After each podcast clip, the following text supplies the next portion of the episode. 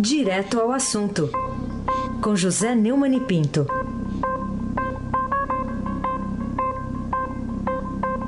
Oi, Neumani, bom dia.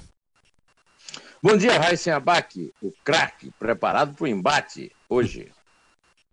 Bom dia, Carolina Ercolim, tintim por tintim. Bom dia. Bom dia, Frânio Vanderlei, o seu pedalinho do Mel. Oi. Bom dia, Diego Henrique de Carvalho. Bom dia, Moacir Biasi. Bom dia, Clã Bonfim, Manuel Alice Isadora. Bom dia, melhor ouvinte, é o da Rádio Eldorado 107,3 FM. Ai, sem abaque o craque. Ô, Neumann, vamos começar com um tema que está é, gerando uma discussão aqui, um desmentido, até pedido de desculpas. O candidato do PT, Fernando Haddad, à presidência, chegou a citar uma denúncia feita pelo cantor Geraldo Azevedo é, e de que teria sido torturado pessoalmente pelo general Milton Mourão, candidato a vice na chapa do Bolsonaro, em 69 na ditadura militar. Depois o próprio Geraldo Azevedo se desculpou, disse que se confundiu.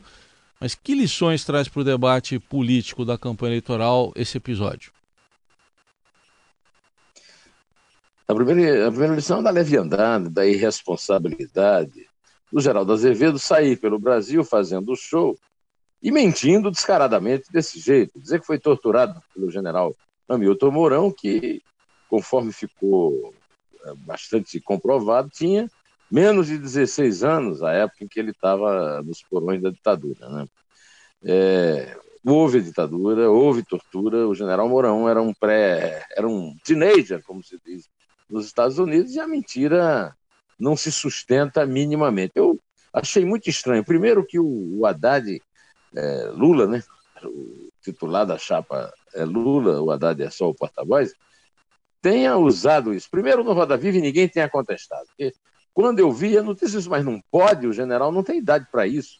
Isso é tão óbvio. Então, a, a primeira coisa é, é, falar da irresponsabilidade do, do Geraldo fazer a denúncia e da leviandade do, do Haddad ao colocá-la na campanha. É, achei estranho também que uma banca, cinco jornalistas, não estavam fazendo uma conta assim tão simples. Né? Depois o, o Haddad foi repetiu a dose na, na sabatina do Globo. O Globo foi checar e descobriu isso. O general já disse que vai processar. E ele vai, eu acho que ele deve processar, porque é, não houve formal pedido de desculpa como tinha que haver. Ao contrário, o Geraldo Azevedo aproveitou pra, o, o desmentido para dizer que a ditadura existiu e que a ditadura vai voltar. Não vai voltar ditadura nenhuma. Quer dizer, já é outra mentira. E o Haddad, do alto de sua empáfia, em vez de ser humilde, em vez de dizer, olha, errei, não, ele diz, não, mas continua, o general Mourão é, defende a ditadura e a ditadura torturou. Né? É, me lembrou aquela famosa piada do americano no, no metrô de Moscou. Né? O americano, metrô luxuosíssimo, de mármore, tá aí o trem não chegava, o americano olhou o relógio e o, e o, e o russo disse assim, é, mas vocês matam índios. Vamos ouvir o que o, o mataram índios. Vamos ouvir o que o Haddad tem a dizer, o, o Afrânio, por favor. Olha, eu dei a público uma informação que eu recebi eh, de uma fonte fidedigna. O Geraldo Azevedo realmente foi torturado e realmente disse que tinha sido torturado pelo Mourão. Eu me solidarizo com ele, porque toda pessoa que foi torturada está sujeita a ter esse tipo de confusão. Ele foi alvo de violência extrema. Me solidarizo com ele. O esclarecimento dele também tem que ser dado a público, para que não haja dúvida, mas o fato dele ter é, soltado a nota de reconhecimento de que houve uma confusão é, foi uma oportunidade dele é, esclarecer. Mas toda a minha solidariedade a ele, porque isso não tira o fato de que o Mourão, no, quando passou para a reserva, disse com todas as letras que o Ustra, que é um torturador, era um dos seus, uma das suas referências. Quer dizer, é, você acha realmente que isso aí é um pedido de desculpa? Pelo amor de Deus, coisa mais estúpida. Aliás, o, o além do mais, o, tá faltando um dicionário na casa do Haddad. Fidedigna, uma fonte fidedigna. Ô, Haddad, vai aprender a ler, vai. Vamos em frente, vamos em frente, por favor. Carolina Ercolim, tintim por tintim. Vamos lá, Neumani. Que novas revelações são trazidas das expectativas do resultado do segundo turno da eleição presidencial?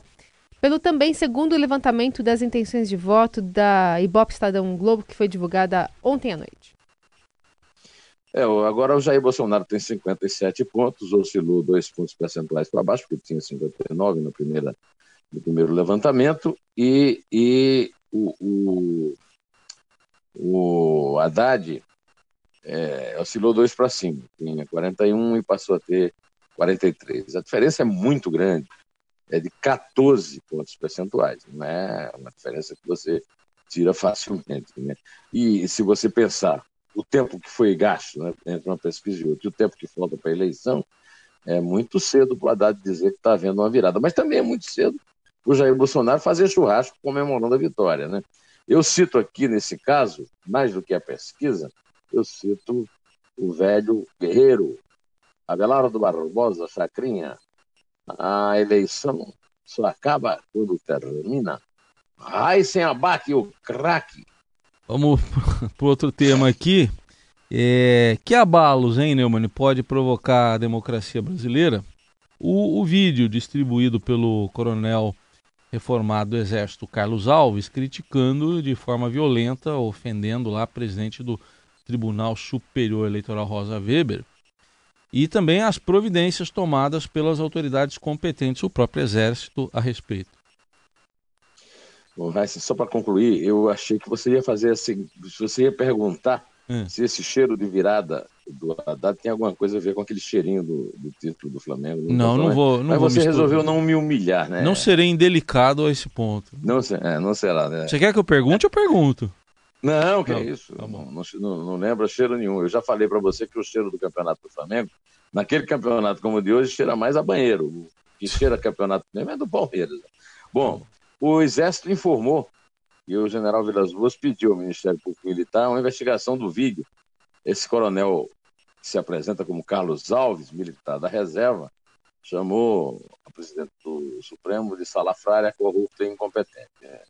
O coronel não aprendeu uma coisa elementar, que uma acusação grave dessa é, só deve ser feita por, por, alguma prova. E eu não conheço nada que possa indicar é, qualquer uma dessas, é, digamos, desses defeitos da ministra. Né? O, o comandante do Exército pediu para o Ministério Público Militar agir, também a, houve uma reação uh, na abertura da sessão da segunda turma, uh, com o discurso do, do decano lá do Supremo Tribunal Federal, o ministro Celso de Mello, considerou o vídeo repugnante, e o vídeo é mesmo repugnante, um discurso imundo, é sórdido, por causa da linguagem suntuosa e boçal, e serviu apenas para mostrar que não tem perigo desse negócio de, de ficar usando, como, por exemplo, o Haddad usou o discurso de um, de um general da reserva para anunciar a possibilidade do apocalipse.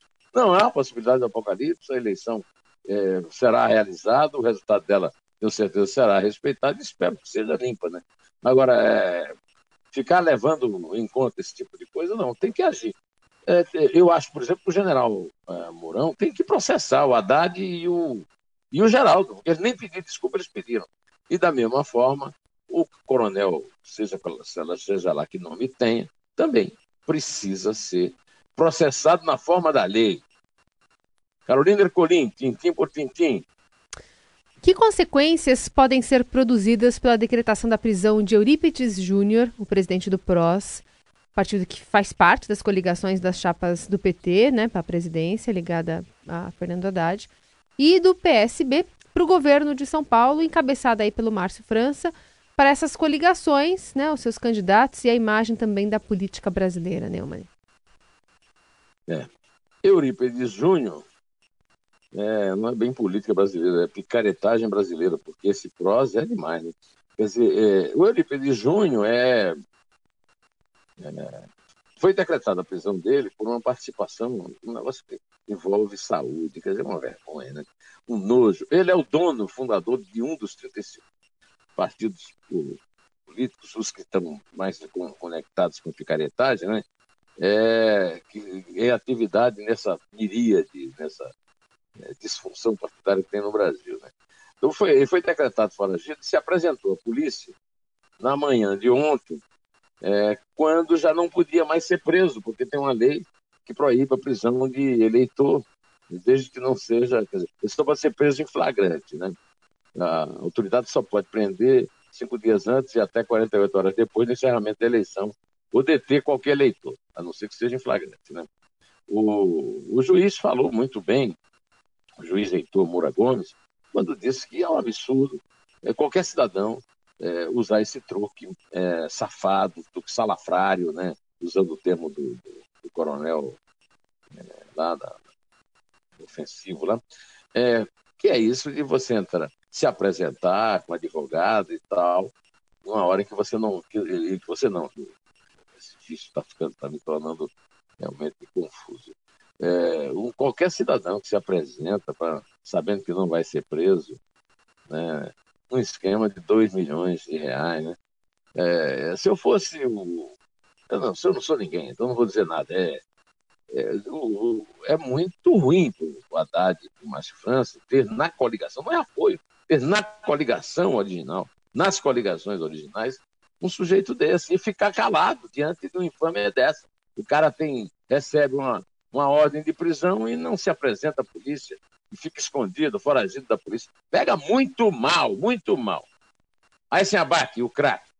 Muito bem, agora ele se comprometeu a se apresentar, né? Vamos ver o que, que vai acontecer semana que vem, quando acabar o período não, eleitoral. Você não sabe, o, poli... o advogado dele é. pediu habeas corpus e foi, foi. imediatamente negado. Né?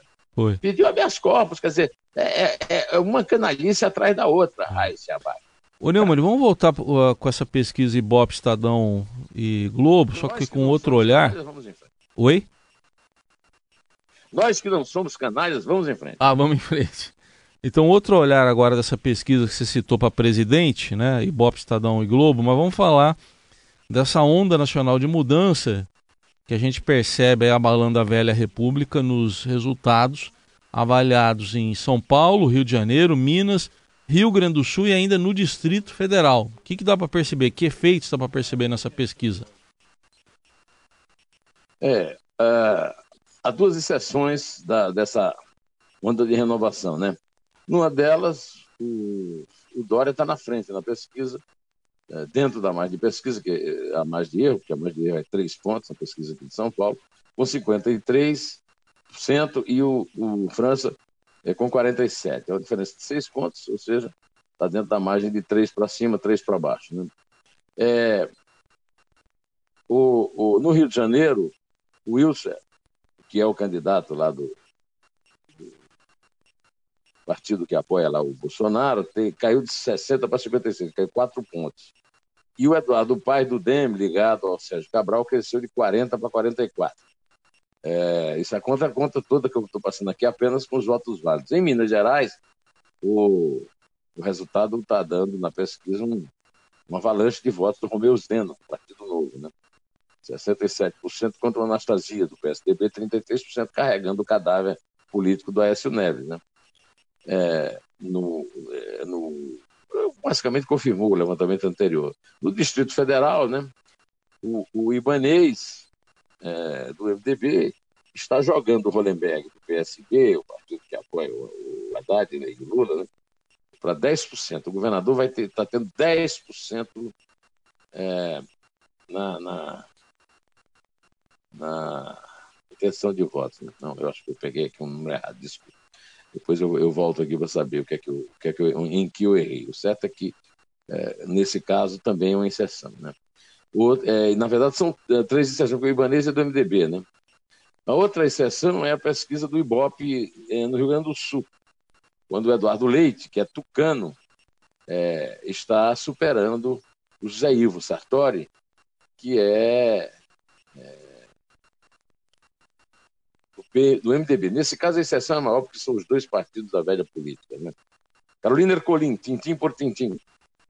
Neumani, vamos falar sobre uma divulgação clandestina de um vídeo mostrando de forma explícita uma orgia lá sexual protagonizada pelo candidato do PSDB ao governo aqui de São Paulo, João Dória, que está à frente, inclusive, nas pesquisas segundo o Ibope. É, ele que você acha que essa divulgação, né, esse vídeo que está circulando nos grupos de WhatsApp, altera de alguma forma o panorama que você já desenhou aqui nos últimos dias sobre a natureza limpa e democrática das eleições atuais? É, Carolina, eu fiz um Estadão Notícias sobre isso, infâmia na campanha, né? É, realmente, houve dois atos infames na campanha: a violência contra o, a facada no Jair Bolsonaro, no dia 6 de setembro. Até agora, a Polícia Federal não deu uma resposta satisfatória a respeito, né? E agora, essa orgia filmada com prostitutas e divulgada como, fosse, como sendo o, o Dória. Vamos ouvir o que o Dória disse, por favor, à frente. Sou casado com a Bia há 26 anos. Tenho três filhos que amo muito, respeito a minha família.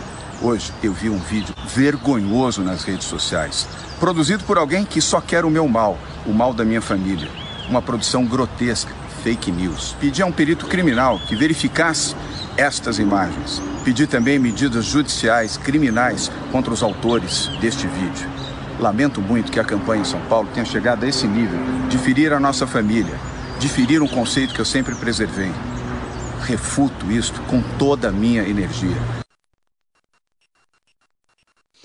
Bom, é, isso é o mínimo que se esperava do, do, do João Dória. Realmente é uma coisa nojenta, né? asquerosa, é, ter feito esse tipo de coisa, é, ter aparecido na campanha da forma que apareceu. Né? É, isso não, é, são exceções à regra da eleição, que é uma eleição pacífica e ordeira, mas é mais uma manifestação de baixo, baixíssimo padrão. Né? O, o Ibope lá para o governador do Distrito, do Distrito Federal, que eu, eu, me enganei, é 75 a 25, quer dizer, um quarto. Né? Três quartos a um quarto. Mas é, vamos a, voltar à nossa conversa aqui, por favor. Aysen Abac, o craque.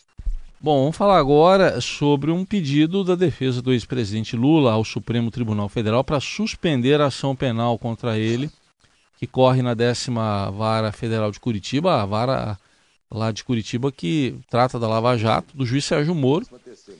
E ele pediu a suspensão até que seja divulgada a decisão definitiva da Comissão de Direitos Humanos da ONU a respeito desse mesmo caso. Qual o objetivo, hein, o Neumann, da defesa com isso aí? Ah, o objetivo é, como sempre, de criar essa narrativa fantástica de que há na ONU uma é, manifestação que pode mudar uma decisão da justiça brasileira. Isso já foi negado em todos os tribunais. De qualquer maneira, cabe à defesa do Lula defendê-lo é, e usar todas as formas legais que ela encontra pela frente. Né? É, tudo bem, duvido muito que seja aceito o pedido, mas é, é legítimo que peça, né? É, Carolina Ercolim, tintim por tintim. Alô? Agora sim, agora sim, o microfone estava tava apagado aqui. Bom, terminar aqui falando sobre o que você tem a comentar sobre a decisão do ministro do Supremo Tribunal Federal, Luiz Roberto Barroso, de não suspender o indiciamento do presidente Temer no inquérito da Polícia Federal a respeito do pagamento de propinas em troca de um decreto favorável às empresas concessionárias lá no Porto de Santos. A Polícia Federal indiciou o Temer por crime de corrupção passiva, lavagem de dinheiro e organização criminosa, uma investigação sobre favorecimento à Libra, Rodrimar, empresas do setor portuário, na edição de um decreto de 2017, que é um, um, uma, um negócio de avô para neto, né? aumentando a concessão quase para a eternidade. Os advogados do presidente alegaram que o ato da polícia é ilegal porque ela não tem competência para indiciar quem tem furo por prerrogativa, como é o caso do Temer. O presidente só responde pelos atos cometidos é, no, seu, no exercício do seu poder com autorização da Câmara. Mas o ministro Barroso disse que o indiciamento é ato expressamente previsto em lei, que não ressalva de sua incidência os ocupantes de cargos públicos. Impedir o indiciamento apenas de uma classe de pessoas, sem fundamento constitucional ou legal, configuraria uma violação aos princípios da igualdade da República ou conferir um privilégio exclusivo e injustificado a determinadas autoridades. É, esse privilégio é realmente infame, é uma coisa que é uma jabuticaba podre e, e, é lamentável, é muito vergonhoso que o presidente da República seja indiciado no exercício da sua função, principalmente num caso como esse. Eu queria lembrar que isso aí chama atenção para um fato tremendo, que é a tal da, da Libra, a empresa que não é, honrou nada até agora da obrigação de pagar para ter a concessão, e que há uma, uma, uma arbitragem é, conduzida pelo, pelo Canadá a respeito de uma dívida que é líquida e certa, é, com um movimento de um lado, do outro, advogado de um lado, do outro, que ela tinha que fazer até a dívida cobrada, né? A dívida Por que, que essa dívida não é cobrada, né? Bom, é, enquanto eles não cobram a dívida lá da Libra com a Prodesp, que é a empresa lá do Porto de Santos, e o Barroso aceita o indiciamento da Polícia Federal do tema, que é uma vergonha para o Brasil, é, eu vou me despedir de vocês, ouvindo aqui a contagem, que começa com Carolina Ercolim. Vamos lá. Não deixa nada barato e que está de volta às nove e meia no Diário das Eleições, que é um sucesso, hein? Carolina, conta. Vamos lá. É três? É dois. É um. Em pé.